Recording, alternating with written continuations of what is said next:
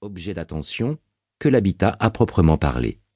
Vous découvrirez ainsi comment choisir ou vous adapter judicieusement au paysage environnant et apprendrez à aménager et améliorer vos espaces extérieurs, jardins, terrasses, balcons. La troisième partie se penche quant à elle sur l'espace intérieur, votre lieu de vie, personnel ou professionnel. Nous détaillerons tout ce qu'il y a à savoir sur la symbolique et l'aménagement des diverses pièces que vous occupez, afin que vous les optimisiez au mieux pour vous sentir bien au quotidien comme dans votre vie en général. Enfin, la quatrième et dernière partie vous emmènera un peu plus loin dans la connaissance du feng shui et vous permettra des applications plus approfondies pour répondre au mieux à vos besoins et résoudre les problématiques qui subsistent encore. Apprenons ensemble comment vivre mieux. Première partie. C'est quoi le feng shui? Chapitre 1 L'art de l'espace et du temps. Le feng shui, ça vous dit vaguement quelque chose. Vous savez que ça a à voir avec l'orientation de votre tête de lit ou les plantes que vous faites pousser dans votre salon, entre autres. Bien qu'ancestral, il a depuis quelques années le vent en poupe, et chacun y va de son petit conseil feng shui, surtout quand vous laissez traîner vos chaussettes ou que l'anarchie règne sur votre bureau. Oui, mais voilà, nous allons voir ensemble que le feng shui n'est pas uniquement une question d'ordre ou de plantes vertes, loin s'en faut. Une histoire d'eau et de vent. Le mot feng shui vient de la combinaison de deux idéogrammes. Feng, qui signifie le vent, et shui, l'eau. Voilà réunies les deux conditions nécessaires pour qu'un lieu de vie soit favorable à ses habitants. Celui-ci doit être protégé du vent et alimenté en eau. Le feng shui se réfère donc aux notions de protection et de viabilité d'un habitat.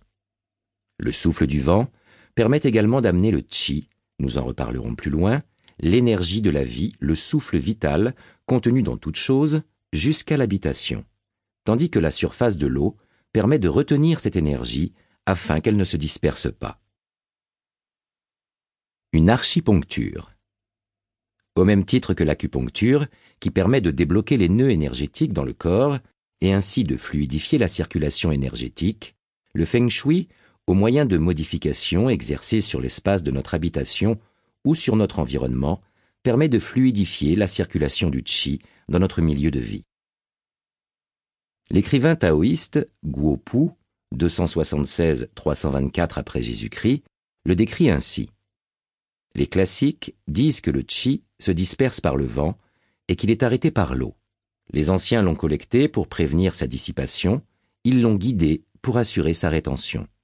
Ainsi, ils ont nommé cette méthode Feng Shui.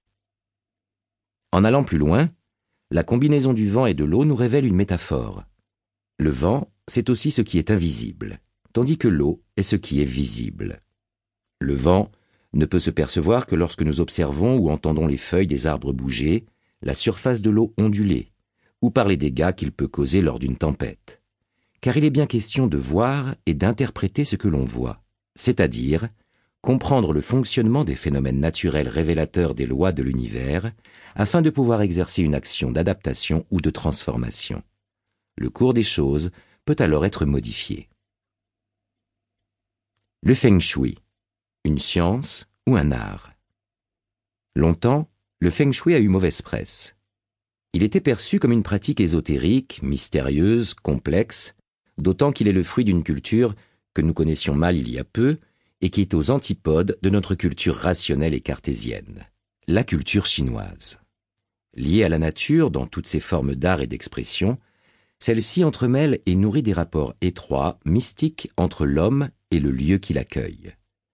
Le peu d'ouvrages traduits du chinois, la vulgarisation anglo-saxonne et la simplification extrême de son système opérée par les Occidentaux pour le rendre accessible ont multiplié les erreurs d'interprétation et expliquent ainsi le fait qu'on soit passé à côté de son essence véritable et de toutes ses subtilités. Science et art tout en même temps, le feng shui est un ensemble de concepts et de techniques pratiques, à la fois logiques et intuitifs, qui nous permet de concevoir l'espace dans lequel nous évoluons, qu'il soit personnel ou professionnel. Le feng shui part du principe que nous sommes tous reliés les uns aux autres et reliés à l'endroit où nous existons. L'environnement dans lequel nous vivons et avec lequel nous interagissons